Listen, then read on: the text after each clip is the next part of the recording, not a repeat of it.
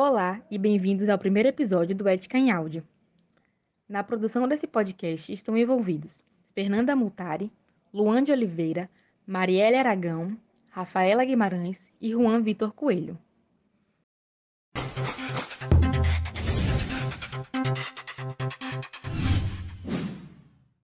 Hoje, o nosso podcast vai tratar acerca da Lei Anticorrupção, uma legislação muito importante para as pessoas jurídicas.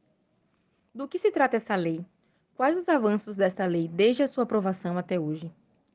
Vamos começar com uma notícia. Quem acompanha os noticiários deve ter se deparado com reportagens recentes sobre a violação da Lei 12.846 pela Telefônica Brasil, mais conhecida como Vivo. A operadora sofreu punição por ter distribuído ingressos para a Copa do Mundo de 2014 a agentes públicos, ou seja, deram vantagens indevidas a agentes públicos a multa foi de 45,747 milhões de reais. As punições foram formalizadas no Diário Oficial da União de sexta-feira, 16 de outubro do ano corrente. Para entender melhor o caso da Vivo, primeiro precisamos saber como a lei funciona. Então vamos lá. A Lei 12.846, popularmente chamada de Lei Anticorrupção ou Lei da Empresa Limpa, está em vigor desde o ano de 2013 e chegou para reger a responsabilidade civil e administrativa das pessoas jurídicas pela prática de atos ilícitos contra a administração pública, seja nacional ou estrangeira, visando punir as empresas que são flagradas cometendo atos corruptos. Portanto, no Brasil, suas sanções não alcançam os casos de corrupção na esfera privada, mas somente naquelas cometidas contra a administração pública. Embora a lei tenha entrado em vigor em 2013, necessário frisar que os esforços para elaborar uma lei para penalizar os atos de corrupção e seus agentes não são recentes, mas sim fruto de uma longa evolução legislativa no combate à corrupção.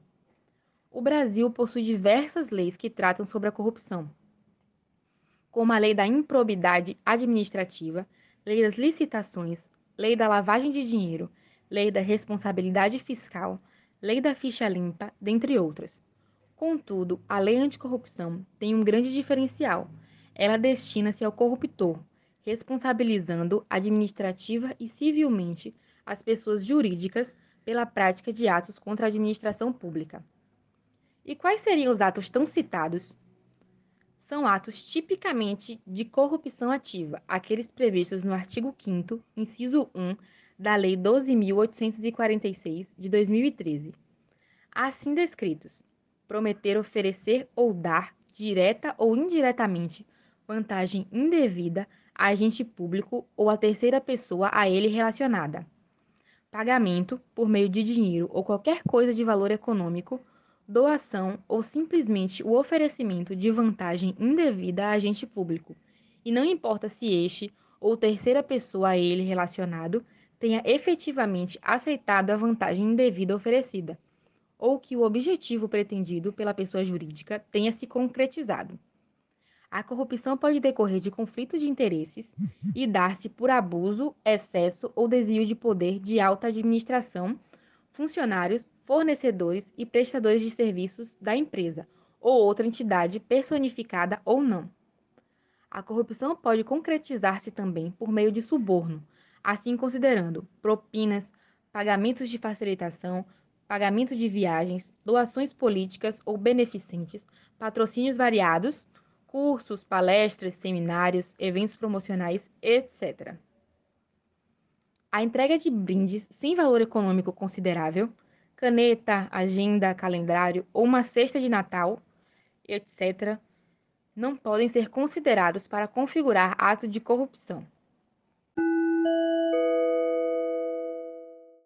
A lei permite que, responsabilizada objetivamente a pessoa jurídica, seja a ela imposta a multa, que varia de 0,1 até 20% do faturamento bruto do último exercício, podendo alcançar até o valor de 60 milhões de reais. Não sem deixar de aplicar a penalidade do impedimento de contratar com o setor público, além de perda de bens e valores, suspensão ou interdição de atividades, dissolução compulsória e proibição de receber incentivos, subsídios, subvenções, doações ou empréstimos. Lembrando ainda que as empresas têm que fiscalizar a conduta de suas controladas e coligadas também.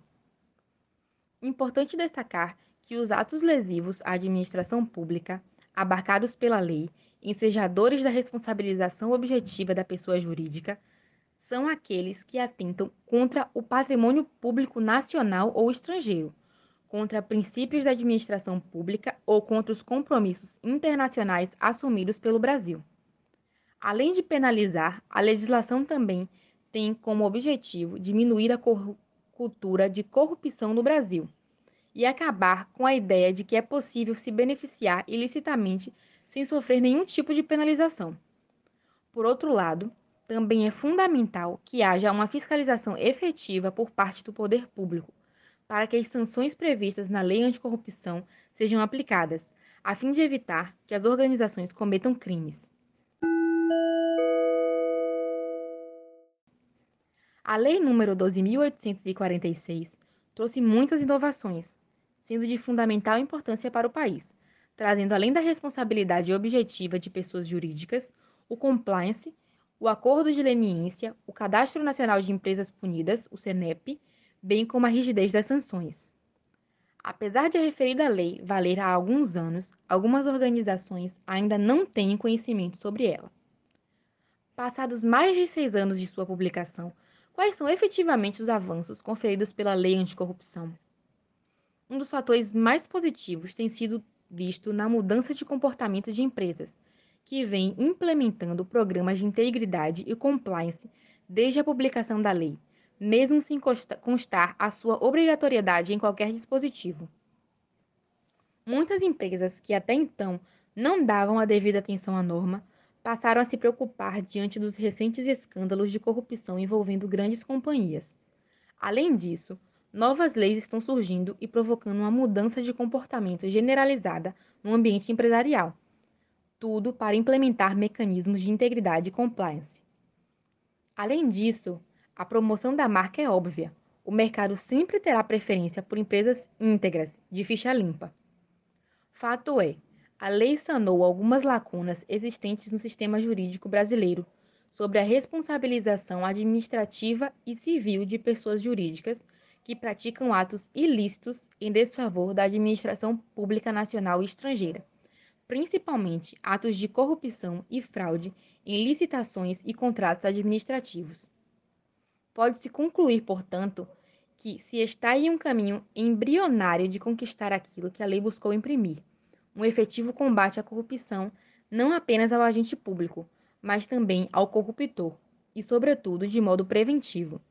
Não se pode negar, contudo, que a lei tem tido um importante papel na propagação da cultura da integridade. Com certeza, estamos no caminho. Necessário o envolvimento de todos, seja governantes, empresas, servidores, cidadão, enfim, todos, agindo de forma ética, moral e íntegra, fazendo a diferença no combate à corrupção. Então, agora conseguimos entender um pouco sobre essa lei tão importante e talvez pouco difundida no mundo organizacional. Continue nos acompanhando para mais assuntos relacionados à ética. Tchau, tchau!